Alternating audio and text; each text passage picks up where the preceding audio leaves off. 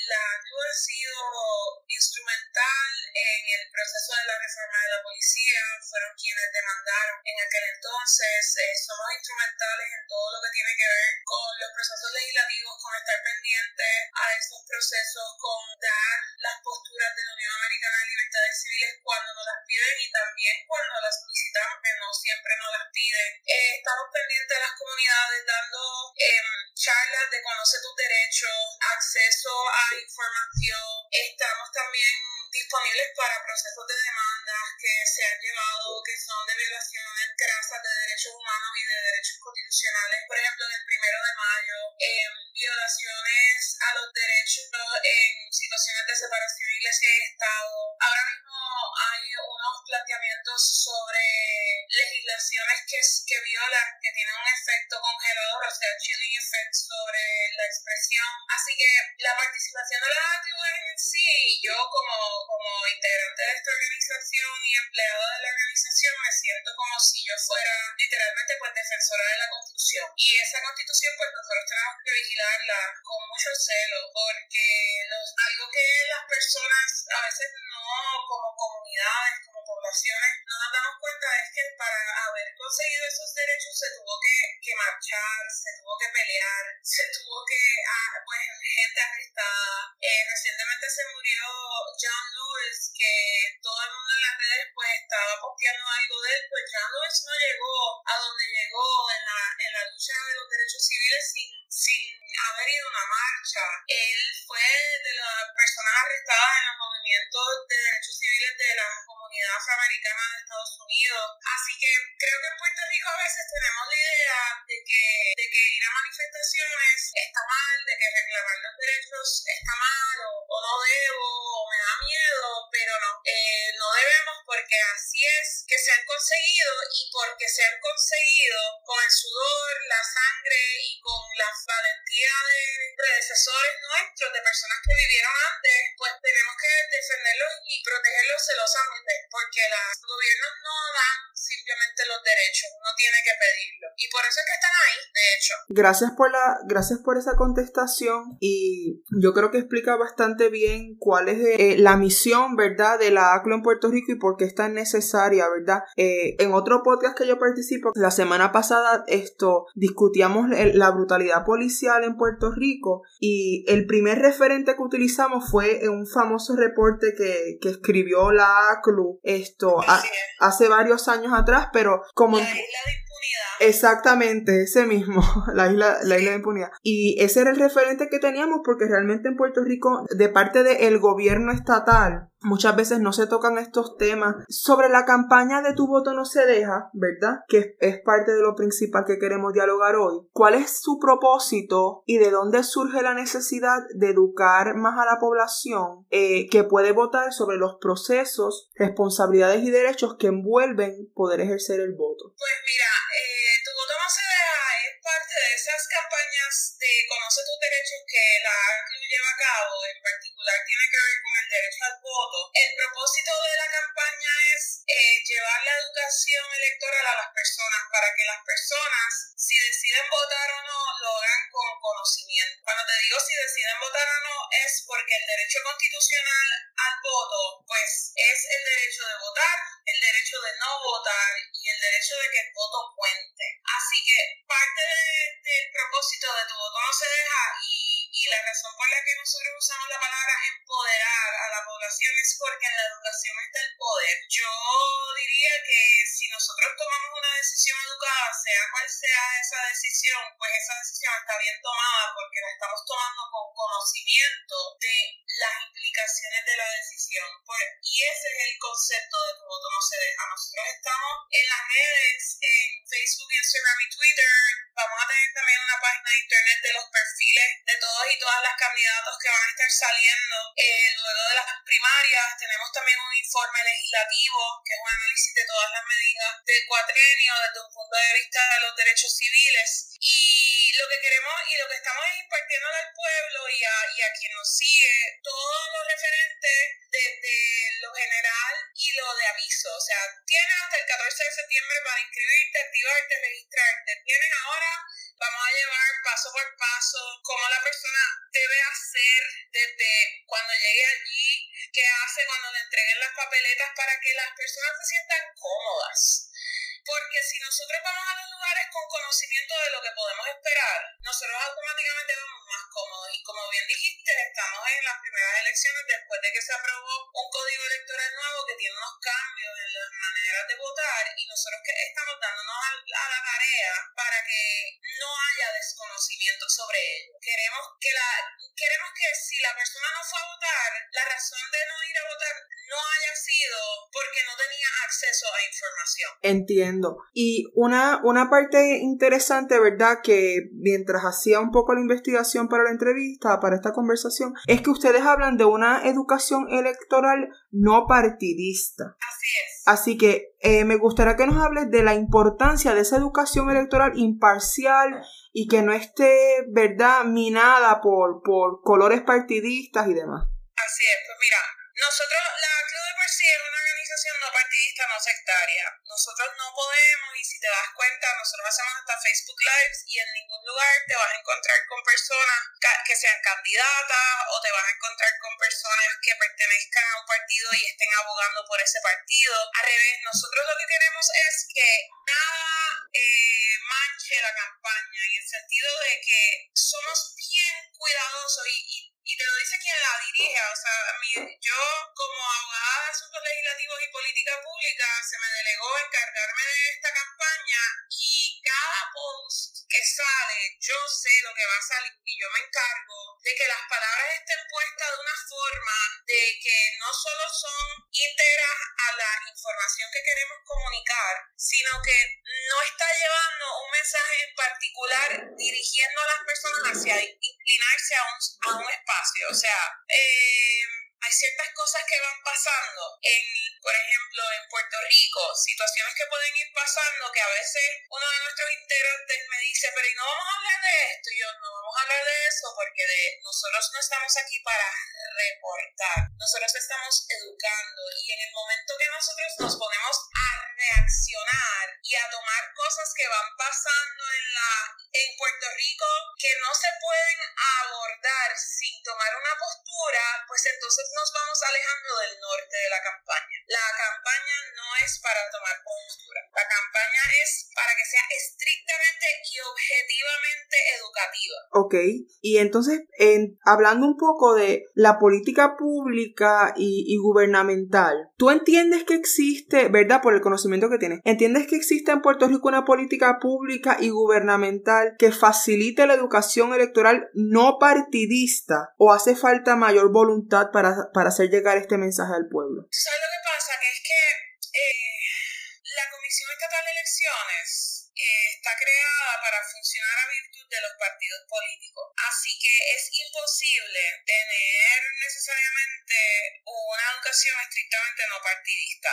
Yo no estoy diciendo que la, la comisión está parcializada. Yo lo que estoy diciendo es que lo que ellos pueden hacer es lo que lo que ya hacen es proveer información que si uno sabe cómo conseguirla pues se mete y la busca pero no hay ahora mismo que yo haya visto excepto por lo que ellos hacen en las redes que es eh, como algo bastante sencillo de cómo llenar la papeleta, tienen fechas importantes, pero no es eh, algo que a nivel isla suene. Yo, yo misma, una de las razones por las que se comienza esta campaña es porque, porque meterse en la página de la Comisión Estatal de Elecciones no es tan sencillo encontrar todo. Eh, y queremos que las personas no tengan que rebuscar mucho. Así que para contestarte la tu pregunta, yo pienso que no hay una educación electoral eh, masiva y mucho menos una educación electoral masiva no partidista porque pues porque es que estamos en años no sé ni qué decirte pues es que estamos en años de elecciones y cuando la comisión por ejemplo va a algún lugar los comisionados de cada partido van con ellos entonces cada comisionado carga con el bagaje de su partido así que yo no puedo decir qué es lo que están haciendo pero ciertamente un comisionado electoral de un partido no se puede alejar de lo que el partido era. No sé si me estás entendiendo. Sí, lo entiendo. Y entonces, hablando un poco sobre esta misma, eh, ¿verdad? Burocracia de, lo, de los procesos de la Comisión Estatal de Elecciones, sobre los requisitos para sacar la tarjeta electoral. ¿Cuáles son? Pues mira, este, es bastante sencillo si usted, si una persona ya está y tiene su tarjeta electoral de, de cuando tenía 18 años, no tiene que hacer nada, al menos de que haya cambiado de dirección. Y entonces lo que tiene es que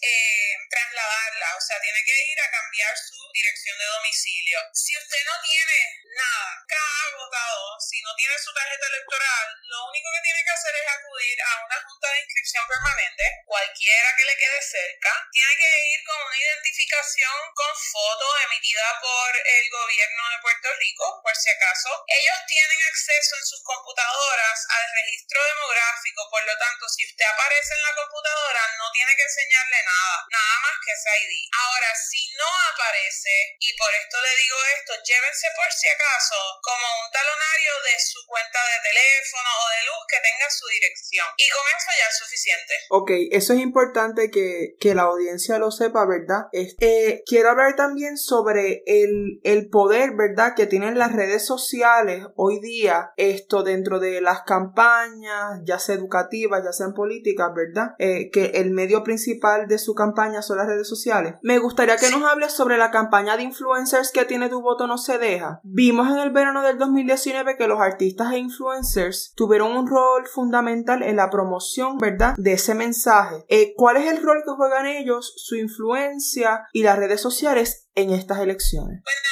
nosotros Eh, es interesante porque esa campaña de influencers en sí no necesariamente es una campaña de influencers, sino que nosotros comenzamos invitando a personas cualquier persona que, que, quisiera darnos su opinión sobre lo que su opinión sobre la democracia, sobre la educación electoral y eh, si creía en la educación electoral y en tu voto no se deja. Y entonces eso poco a poco fue, obviamente, siempre sin darles, es orgánico, o sea que nosotros no le damos un libreto, pero sí les decimos que no pueden hacer ningún tipo de expresión político partidista ni a favor ni en contra. Entonces, eso poco a poco fue moviéndose y progresando y se ha convertido en personas que tienen este, este fenómeno de la persona influencer que tiene lo que significa es que tiene una cantidad grandota de followers en las redes sociales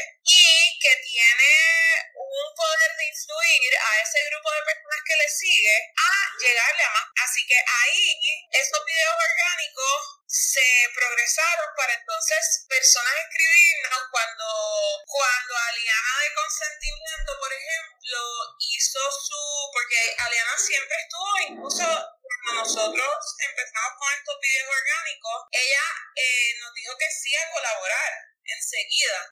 La campaña teniendo cero followers, no nos habíamos todavía lanzado. Entonces, cuando ella, que tiene una cantidad de personas que la siguen con su página de consentimiento, eh, cuando ella emite su expresión y su fotografía, entonces distintas personas pues nos han ido escribiendo y hemos hecho también un reach out porque nos dimos cuenta que así podemos llegarle a más personas en Puerto Rico, a más personas jóvenes, de todo tipo, porque nosotros entonces lo que nos aseguramos es que la, la persona que nos está haciendo su, su colaboración, pues no haya tenido eh, unas expresiones muy, no haya tenido expresiones político-partidistas, de esa índole que no vaya a interpretarse como que nosotros estamos eh, afiliándonos a un mensaje ni nada por el estilo. Ah, y este poder que tienen las personas influencers es bien grande, es, es impactante ver y es bien positivo y si se usa para algo positivo es fenomenal porque tienen el poder de llegarle a muchas personas y eso significa que uno puede llegarle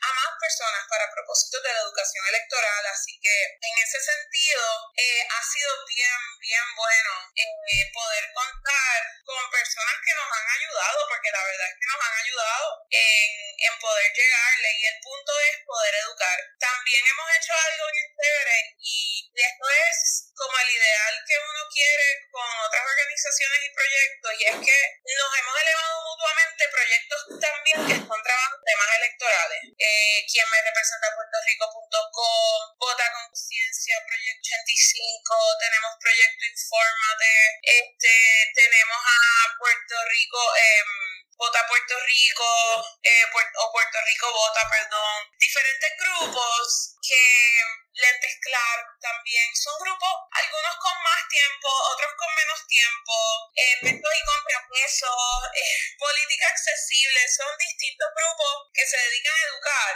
eh, ya sea electoral o educación eh, sociopolítica o educación de, de análisis, que nos hemos unido y hemos estado colaborando para elevarnos mutuamente porque como el, el norte es llevar información y lo que queremos es que las personas adquieran, pues ha sido también bien bonito. Quiero recuperar una, una frase que mencionaste antes eh, y la preguntaba sobre, sobre eso específicamente. Ustedes tienen una frase muy interesante en su página de Instagram que dice eh, que su campaña surge, y cito, del deseo de empoderar al pueblo de Puerto Rico. Eh, sabemos que votar es, es uno de los mayores vehículos de cambio que tenemos. Sin embargo, me gustaría que nos hables de cómo la democratización de la educación electoral es sinónimo de empoderamiento social. Claro que sí, bueno, es que el, el tener educación no es la educación formal que la gente piensa cuando uno dice educación, no es sentarte en un salón de clases escuchar a la maestra saber matemáticas, geometría, no. Es, esa educación también es importante. Eh, pero cuando nosotros hablamos de empoderar a través de la educación, es empoderar a través de la información, empoderar a través de, de que podamos llegarle a más personas, empoderar. Por ejemplo, yo tengo un hijo y cuando mi hijo aprendió a leer, yo lo felicité y le dije, ahora eres libre, este es el principio de tu libertad porque ya tú sabes leer solo y nadie te puede decir lo que dice en un sitio sin que tú sepas lo que dice. Eso es poder, eso es poder. O sea que uno tiene la información y, y es un voto de confianza que la población hace en tu voto no se deja, porque confían en que lo que le estamos diciendo es cierto. Por eso es que yo soy tan celosa y nuestro equipo es tan celoso con la información que proveemos, porque reconocemos que el poder dar información, recibirla y tenerla y hacerlo de una o de uno es poder, porque después no puede venir otra persona a decirte algo equivocado. Tú sabes ya, tú sabes lo que es el voto mixto, tú sabes cómo se hace, tú sabes cuándo es la fecha de registro, no tiene que venir nadie a decírtelo, eso es poder. Y esos son solo ejemplos sencillos, bastante superficiales. Saber cuántos senadores hay y lo que significa un senador por acumulación, eso es poder, eso es poder. Porque, porque no saberlo, porque casi que se cuenta con que no se sepa lo que es. Y nosotros queremos que sí se sepa lo que es y que se sepan las expectativas que deben haber y que se sepa que eh, Puerto Rico está despierto, despierto porque tiene la información. Eh, bueno, en términos estadísticos y empíricos, me gustaría saber si ustedes, eh, ustedes tienen alguna manera de, de probar esto, el efecto que tiene la educación electoral. A nosotros, el cierre de nuestra campaña va a ser, nosotros empezamos la campaña encuesta y terminamos la campaña con una encuesta. La campaña es una campaña de impacto. Así que cuando pasen las elecciones, nosotros no hemos terminado, sino que vamos a ir a hacer el trabajo que hicimos al principio, porque al principio hicimos un trabajo de saber qué es lo que necesitan saber las personas para saber qué es lo que necesitan recibir. Pues ahora al final, cuando lleguemos a ese final, vamos a hacer una encuesta para saber cuántas personas fueron impactadas y cómo. Así que ahí vamos a poder saber nosotros exactamente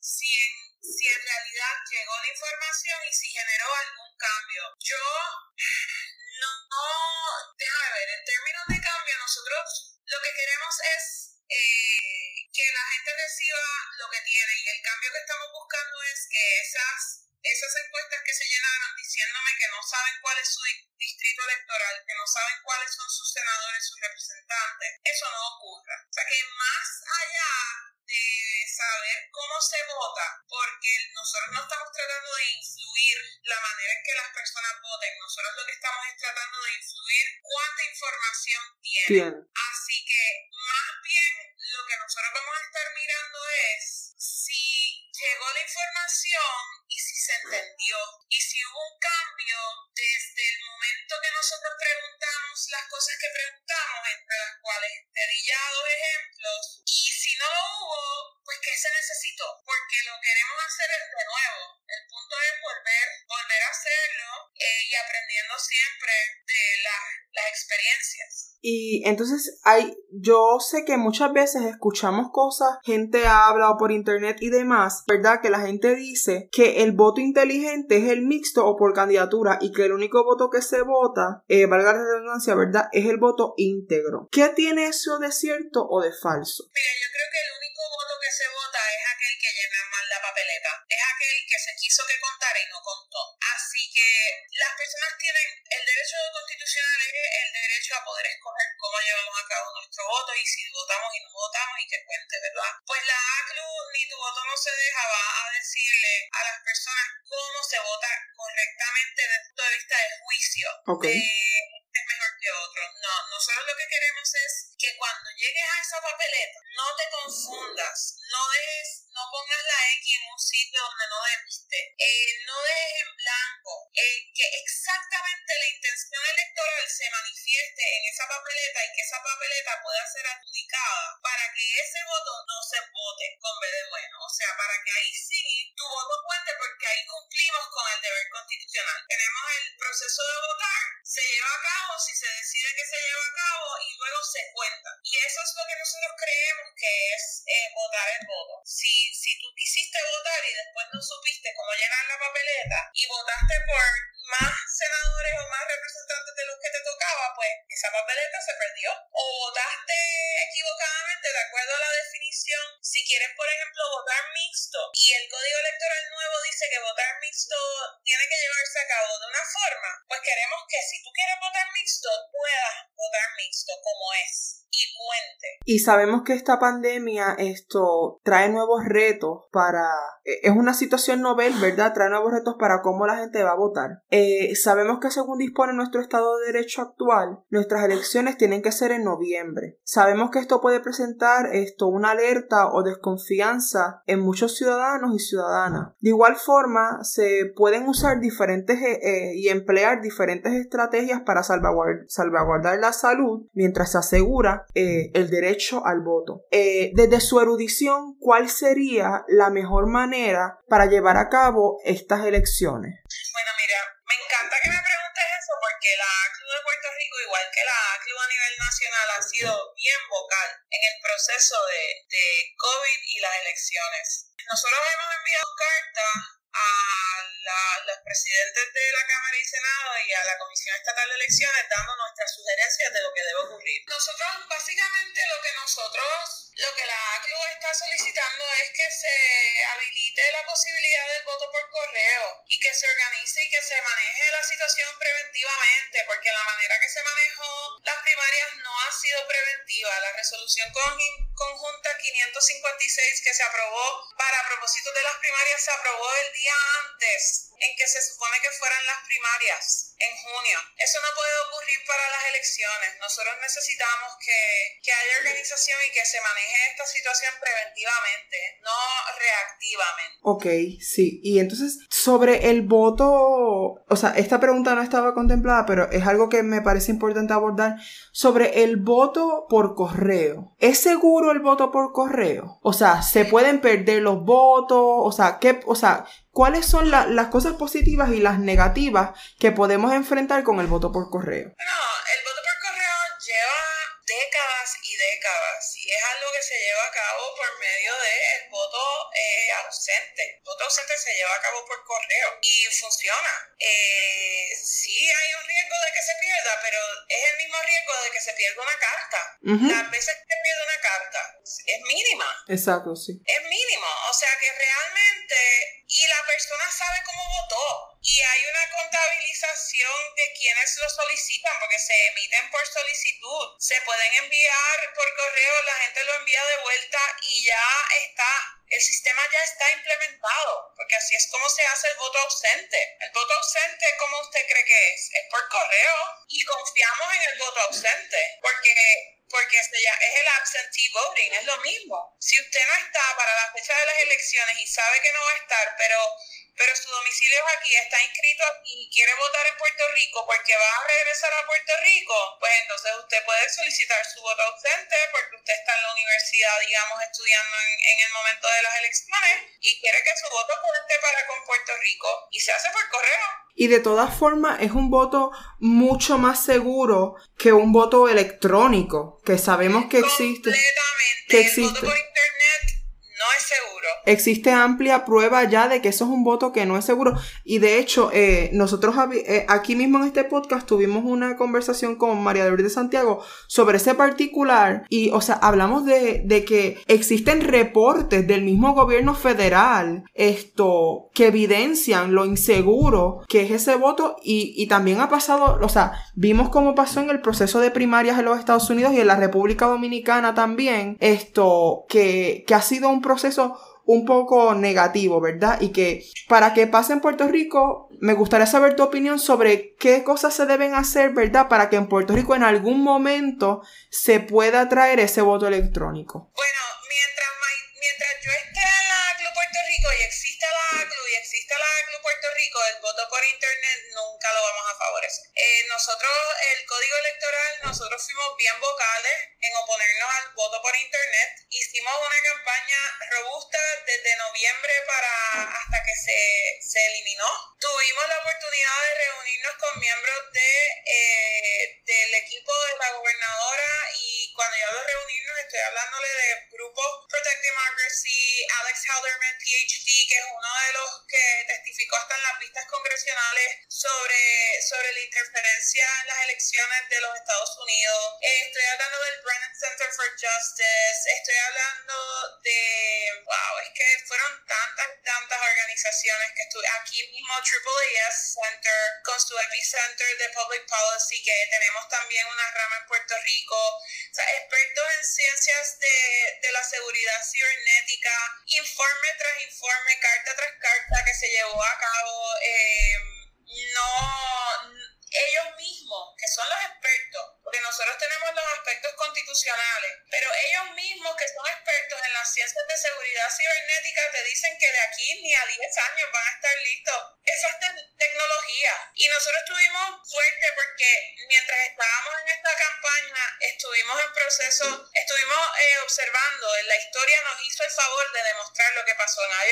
Mm-hmm.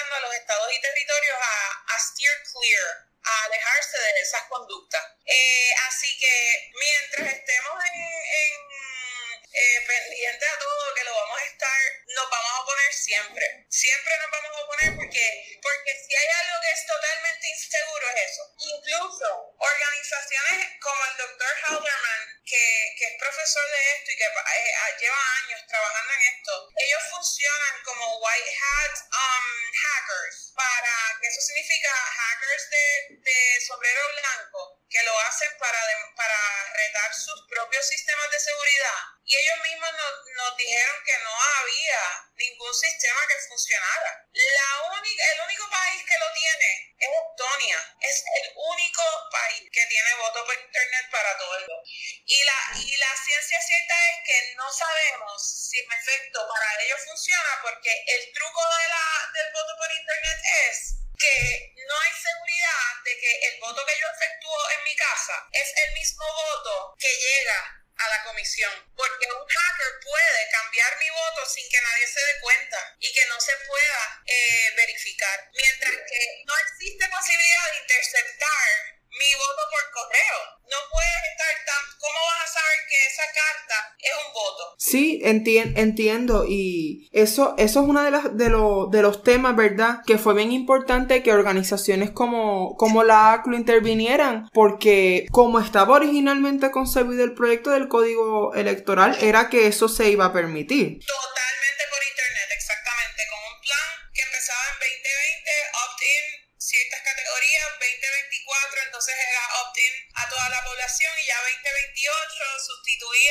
El voto en persona y iba a ser entonces por, por internet. Y entonces, ¿cuáles son las tres modalidades que tiene? O sea, con modalidades me refiero a cómo una persona puede, cuáles son las tres formas que una persona tiene para ejercer el voto. Bueno,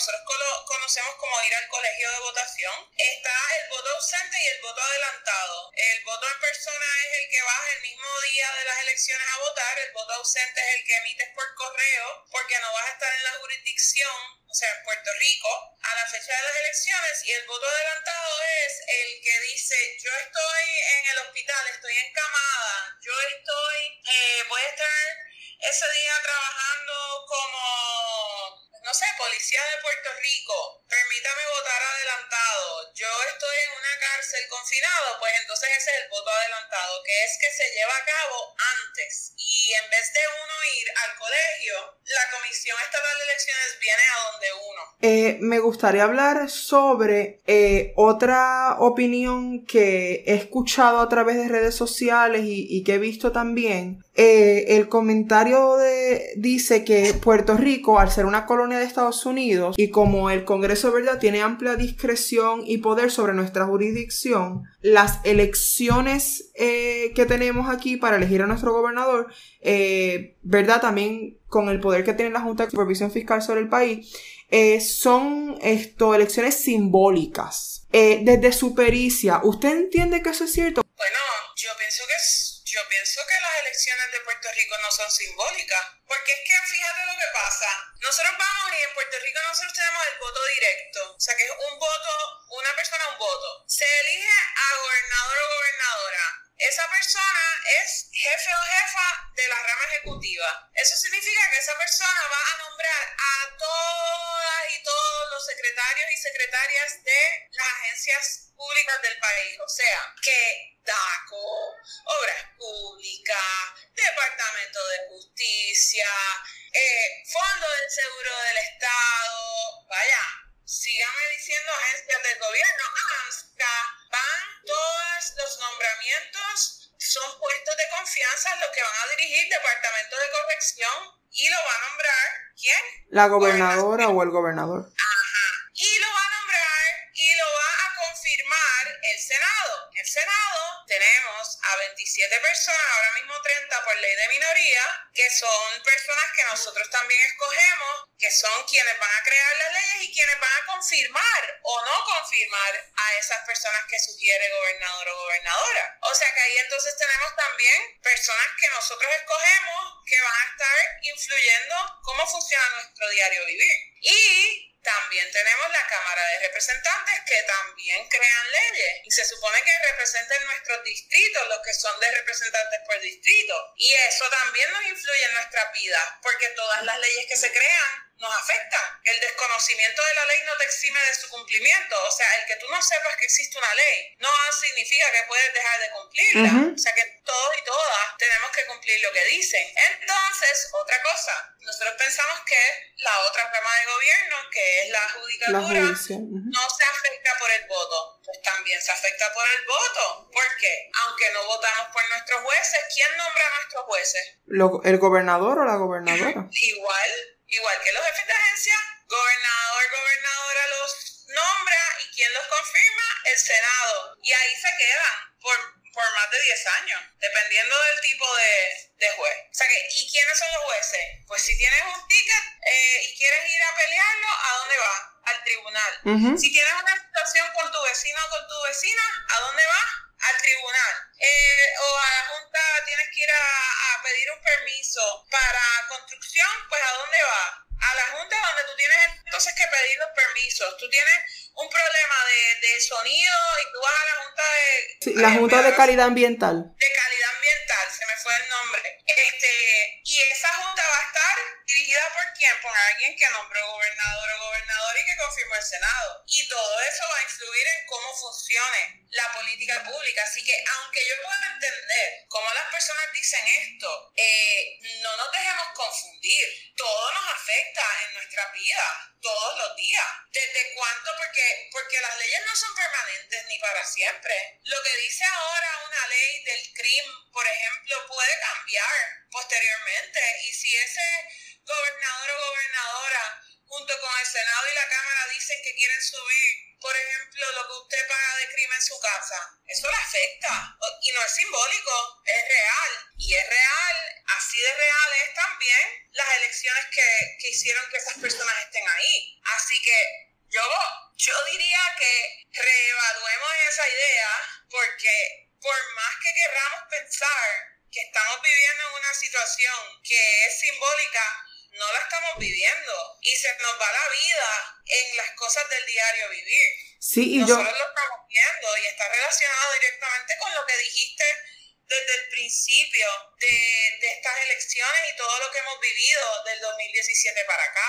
Y yo quiero también un poco, ah, concurro totalmente con, con, tu, con tu opinión, ¿verdad? Y lo que me gusta añadir un poco es que yo escucho eh, a muchas personas, eh, principalmente políticos, que usan el tema de el estatus, de que somos colonia, o de que tenemos que ser Estado, o de que tenemos que ser independientes, o, o, el estatus que ellos favorezcan, lo utilizan como un subterfugio para explicar esto, la situación de Puerto Rico, por ejemplo, porque como, como tú muy bien dices, o sea, las cosas del diario vivir, las cosas tangibles, eh, cosas como que me cierran las escuelas de mis hijos, las cosas como que reducen esto, eh, la aportación esto de fondos a a la Universidad de Puerto Rico, o sea, son las cosas que nos afectan en el diario vivir y tenemos que un poco desvir, o sea, dejar a un lado el issue del estatus, porque es como yo di tal vez tú no, esto, no estás de acuerdo con esta opinión, pero lo que quiero decir es que el estatus es una cosa que el Congreso de los Estados Unidos la decidirá, eh, porque sabemos que ya las Naciones Unidas se ha expresado muchas veces, de igual forma los puertorriqueños, yo me atrevería a decir que en su mayoría no estamos felices con, con la cláusula territorial bajo la que estamos ahora mismo, pero eso es una cosa que nosotros, aunque queramos, no la podemos cambiar sencillamente porque hay un ordenamiento jurídico eh, que va por encima de nosotros. Así que participar de las elecciones, como tú dijiste, no es simbólico porque aunque sí hay un poder que tiene el Congreso de los Estados Unidos, aunque sí estamos bajo una cláusula territorial, son las cosas del diario vivir las que nos afectan y eso es lo que nos jugamos en cada elección. Pues claro, lo dijiste muy bien. Tenemos el ejemplo perfecto de la Secretaría de Educación. Esta persona que vaya a dirigir el Departamento de Educación, que estuvo dirigiendo el Departamento de Educación, se sugirió, se nombró por el gobernador que se fue y se confirmó con el Senado que está. Y lo mismo viene el año que viene. Después de las elecciones se nombra otra porque, bueno, todo depende. El cambio de persona que gobierna, como son puestos de confianza, ese es su gabinete, es lo que se llama su gabinete, pues escoge a sus miembros de su gabinete, que son miembros de confianza, o sea, no son empleados de carrera. Por lo tanto, dice, fulano de tal, te quiero en este departamento, fulano de tal, te quiero en este departamento, y así sucesivamente. Y el Senado entonces confirma. Es importante, es importante, tenemos que prestar atención, tenemos que también prestar atención a lo que pasa en la Asamblea Legislativa. Nosotros nos hemos dado cuenta que hay un enfoque principal en gobernación. En gobernación no puede ser lo único que miramos. Estoy totalmente de acuerdo. Hay que mirar esas asambleas municipales, esas asambleas legislativas de gobierno central, alcaldes, hay que mirar, porque esos son quienes nos crean las leyes, quienes las implementan, eh, y eh, ahí es donde ahí es donde ocurren las cosas. Después cuando llegan a, a Fortaleza, se firman o no se firman. Exacto. Pero se proponen usualmente es en la Asamblea Legislativa, y son muchas personas, son sobre 70. Y de igual forma, nada llega a la, como tú dijiste, nada llega a la fortaleza si no surge, o sea, tiene su génesis ya sea en la Cámara de Representantes, en el Senado, y nada se aunque, aunque sea un proyecto propuesto por la fortaleza, si no pasa por el seazo de Cámara y Senado, no, va, no se va a convertir en ley. Exacto, y son quienes escogen te dejan abierto el Capitolio para que puedas ver la discusión, y son quienes escogen si celebran vistas públicas es importante, es importante prestar atención. Yo exhortaría a las personas a de verdad usar esa educación electoral para ver quiénes quieren estar allá adentro y poder tomar una decisión, si quieren ejercer el voto, tomar una decisión bien educada. Quiero hablar de un tema, o sea, de una forma bastante sencilla. Eh, si quieren saber más de este tema, que es la abstención electoral, pueden buscar un Facebook Live que hizo Tu voto no se deja con el profesor José Rivera. Pero me gustaría que nos hables si tú entiendes que vamos a ver este comportamiento de abstención electoral en estas elecciones, más marcado que en otras. Pues yo no sé decir si lo vamos a ver o no lo vamos a ver. Yo creo que en todas las elecciones hay personas que escogen no votar en la abstención electoral, en ese mismo Facebook Live, el profesor Rivera nos, nos, enseñó que la abstención electoral puede ser un movimiento, como puede ser también por desilusión o apatía.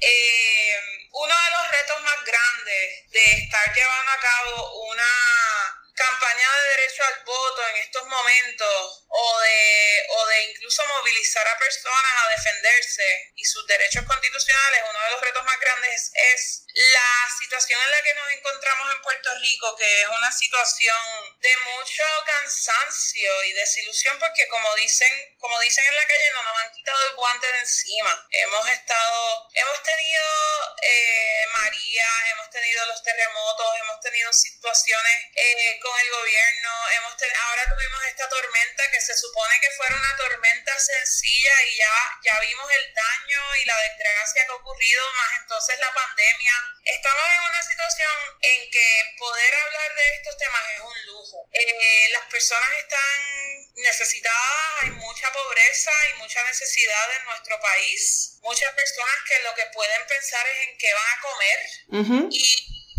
no hay necesariamente espacio para poder pensar en quién me va a gobernar. Exactamente. no espacio para ello y ese es uno de los retos más grandes. Eh, así que siempre va a haber abstención electoral por la razón que sea, siempre. Eh, no, no, no, yo creo que no se ha visto nunca una elección en que vote el 100% de la población. O sea, el 100% de la población elegible para elegible votar. para votar. Hemos mencionado en varias ocasiones del podcast la ley electoral que se aprobó. Entonces, sabemos que este proyecto, que ya está aprobado, cosa que ya es ley, pasó pese a objeciones públicas de literalmente todos los partidos, todos los movimientos, todos los candidatos independientes, excepto obviamente el PNP. Eh, ¿Algún aspecto específico, algún cambio de esta ley que, que, te gustaría destacar para el beneficio de nuestra audiencia? Ay, sí. Este, este proyecto se firmó por la gobernadora el día antes del Día de los Padres, eh, luego de que se dijera que no se iba a hacer un cambio en la ley electoral si no había consenso. Notamos y vimos en, la, en, el, en el ojo público que en efecto todos los partidos se opusieron, eh, excepto el partido que está en estos momentos de mayoría. Cambios importantes, mira, eh, hay muchos cambios, hay cambios a la manera de votar, nosotros, y no es por promovernos nosotros mismos, pero nosotros hacemos unas cápsulas que se quedan en la página tanto de Facebook como Twitter como Instagram sobre los cambios del código electoral, eh, precisamente porque hay muchos. Y también vamos a tener eh, videos y demás con instrucciones de cómo es que se vaya en la papeleta y que pica esto y lo otro. Ok. el efecto del voto íntegro cambió, la manera de llevar a cabo el voto mixto cambió, la manera de cómo se va a contar esta papeleta por, por la marca cambió, tiene que ser estrictamente dentro del cuadradito no va a contar si no es encima del nombre.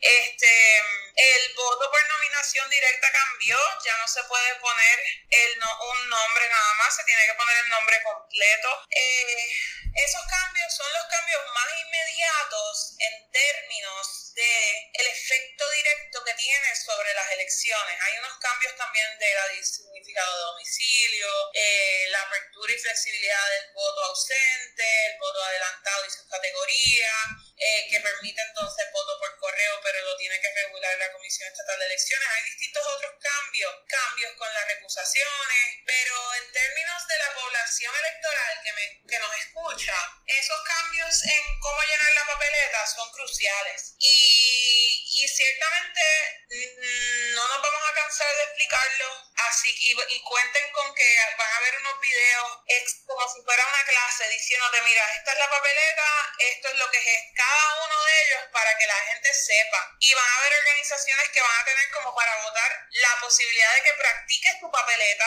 eh, para que tú puedas, tú quieres llevar tu papeleta ya, para que tú sepas cómo la vas a hacer, para que no sientas nervios, no la dañes. Así que yo creo que esos son los cambios más impactantes para la población electoral. Maite, tengo una pregunta sobre las elecciones en Estados Unidos. ¿Por qué los puertorriqueños podemos participar de las primarias presidenciales, pero no de las elecciones generales? ¿Cuál es la diferencia? Bueno, lo que pasa es, ok, el código electoral cambia y para 2024 hacer un voto de, para la presidencia de Estados Unidos, pero ese voto sí es simbólico. Simbólico, ok. Ese voto sí no cuenta para, para las elecciones, pero va a tener el mismo efecto que, que las primarias y es para contar los, los delegados. Ok, sí, eso, eso, eso lo entiendo. El, las elecciones en Estados Unidos funcionan distinto. Nosotros aquí tenemos voto directo, o sea que one person, one vote, una persona, un voto. Allá no. Allá tienen un sistema de... colegio electoral.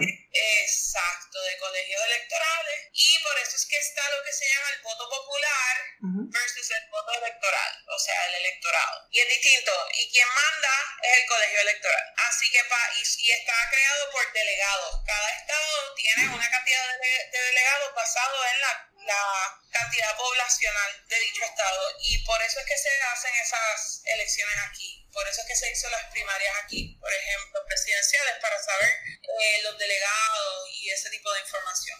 Que de hecho, esto, para las personas de la audiencia que no lo sepan, Hillary Clinton ganó el voto popular, pero Donald Trump ganó el voto del colegio electoral. Y por eso es que hay gente que dice que Hillary sacó más, o sea, más personas votaron por Hillary por voto, pero más delegados de los colegios electorales eh, votaron por Trump y por eso es que Trump ganó las elecciones, aunque el universo de norteamericanos y norteamericanas no votaron por Trump. Eso es, eh, eso ha pasado antes, pasó también con W. Bush y con Al Gore. sí. Eh, eso ha pasado antes. Entonces, ahora volviendo a Puerto Rico, hay personas que, de hecho, esto lo vi en uno de sus posts y me pareció importante que, que lo discutamos aquí hay personas que desconocen la diferencia entre los legisladores y senadores de distrito versus los elegidos por acumulación. ¿Cuál es la diferencia fundamental entre estas dos formas, los de distrito y los de acumulación? Ok, este, sobre los representantes y senadores por acumulación y por distrito, las diferencias, pues mira, una persona que quiere ser senador o representante por distrito tiene unos requisitos y es que tiene que vivir en el distrito en que quiere representar. La mayoría de sus las votaciones son solamente por las personas que son de ese distrito, o sea que yo no puedo votar por el distrito 4 de San Juan, por ejemplo, el distrito representativo de San Juan 4, que es en el área de Guaynabo, en unos sectores de, de Guaynabo, digamos. Eh, yo solo puedo, para propósitos de representantes y senadores por distrito, votar los que sean de mi distrito. O sea que no aparecen en todas las papeletas, aparecen estrictamente en las papeletas de ese distrito. Además, que los poderes que tienen, el, o sea, tienen los mismos poderes en, general, pero manejan, eh, manejan su diario de trabajo dirigido hacia los intereses del distrito que representan. Por acumulación, están en todas las papeletas de Puerto Rico y son a base de, como que compiten con cada uno, todos los representantes y todos los senadores por acumulación son a base de, o por voto íntegro, porque lo acumulan por voto íntegro en el orden que el partido escoge colocarlos, y también por voto directo. O sea, la persona puede marcar al lado del senador por acumulación que quiera, por ejemplo. Eh, ¿Qué ocurre? Ese senador o, representante por acumulación, pues entonces trabaja con cualquier tema que tenga que ver con Puerto Rico. No solamente, obviamente pues el de distrito también, porque tiene sus votos cuenta también para todas las leyes, pero el enfoque del de distrito debe ser sobre su propio distrito en general. O sea, su trabajo debe ser a base de, pues mi distrito necesita tal cosa, pues déjame estar pendiente, déjame eh, estar disponible para la población que yo represento, las comunidades que represento, pero toman, pero toman roles bastante parecidos una vez están ya dentro de, de la Cámara y el Senado, porque es que al fin y al cabo la, ellos, uno, el voto de ellos cuenta para todo. No se distingue, el, el poder que tienen no es distinto. Simplemente se supone que su enfoque de trabajo sea distinto. Ok, entonces, sobre las diferentes formas de votar, sabemos que está el voto íntegro, el mixto, por candidatura. Eh, me gustaría que nos hables de las diferencias fundamentales de, cada una de estas formas de votar. Claro que sí, pues mira, tenemos voto íntegro, voto mixto, voto por candidatura, eh, voto por nominación directa. Eh, el voto íntegro es cuando la persona pone una X dentro del recuadro un partido y ya, me fui. El voto mixto es cuando la persona pone una X debajo en el recuadro debajo de la insignia de un partido, pero entonces vota por personas fuera de ese partido. Con este código electoral exige que por lo menos se vote por una persona dentro de ese partido que escogió. El voto por candidatura es cuando no se pone una X debajo de ninguno de los partidos y se vota estrictamente por las personas que hay disponibles en todas las candidaturas y con la cantidad de votos que se puede llevar a cabo. Y el voto por nominación directa es, bueno, está el voto independiente, porque son candidatos independientes que tú puedes también eh, poner una X sobre ellos, pero ahí es por candidatura. Y el voto por nominación directa es cuando escribes directamente el nombre de la persona y tampoco lleva una X debajo del emblema de ningún partido. Ok, eh, ahora vamos a pasar a la última pregunta y me gustaría esto que nos digas si crees que hay algo que, que, no haya, que no hayamos discutido o que no te haya preguntado que tú crees que es importante que mencionemos antes de pasar a la exhortación final. No, yo creo que hemos sido bastante completos. Yo seguir reiterando es el tema este de, educarnos y educarnos y saber que mientras más sabemos, mejor nos va. Ok, eh, bueno, básicamente esta es la parte de la exhortación final donde tú tienes la oportunidad esto de, de hacer, exacto, tu exhortación a los jóvenes, a los políticos, a, a quien tú desees de camino a estas próximas elecciones. Bueno,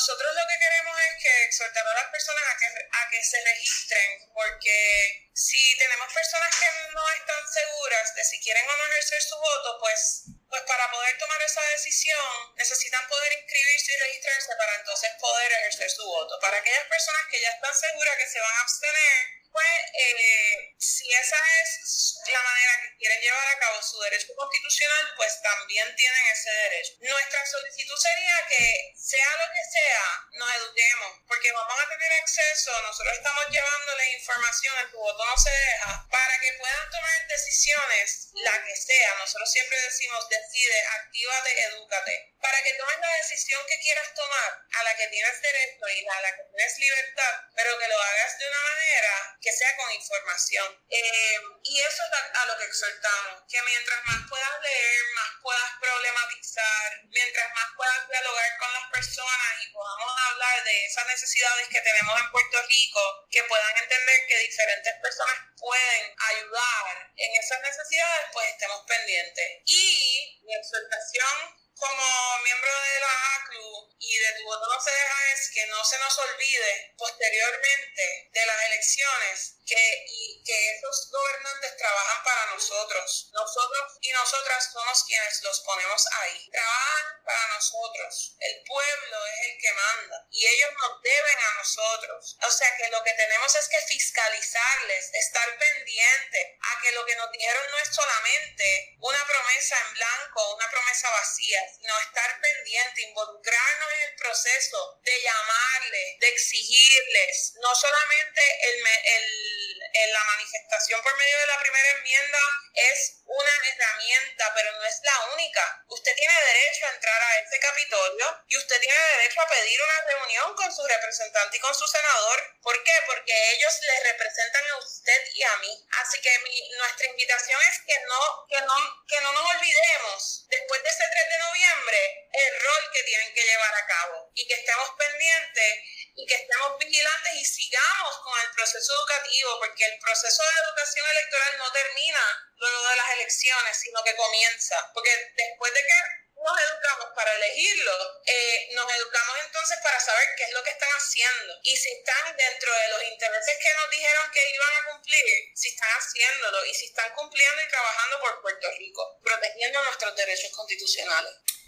Eh, yo creo que primero para mi exhortación final me uno a tus palabras y un poco recogiendo las ideas de Pedro Albizu Campos y de Nelson Mandela cuando mencionaban la importancia de la educación como el único o la principal arma eh, que tenemos para crear un cambio. Así que mi invitación es a que se eduquen y a que ¿verdad? participen de este proceso democrático que es tan importante para poder crear el cambio que queremos ver. Así que muchas gracias por tener esta discusión tan importante hoy con, con nosotros, ¿verdad? Por crear esta plataforma eh, que aporta a la creación de una mejor sociedad puertorriqueña. Y a nuestra audiencia, gracias por escucharnos. Suscríbete para recibir notificaciones. Síguenos en nuestras redes sociales y dale oído a este podcast. Te espero en nuestra próxima edición y recuerden, muchos dirán que tienen la verdad, pero los datos no se pueden contradecir.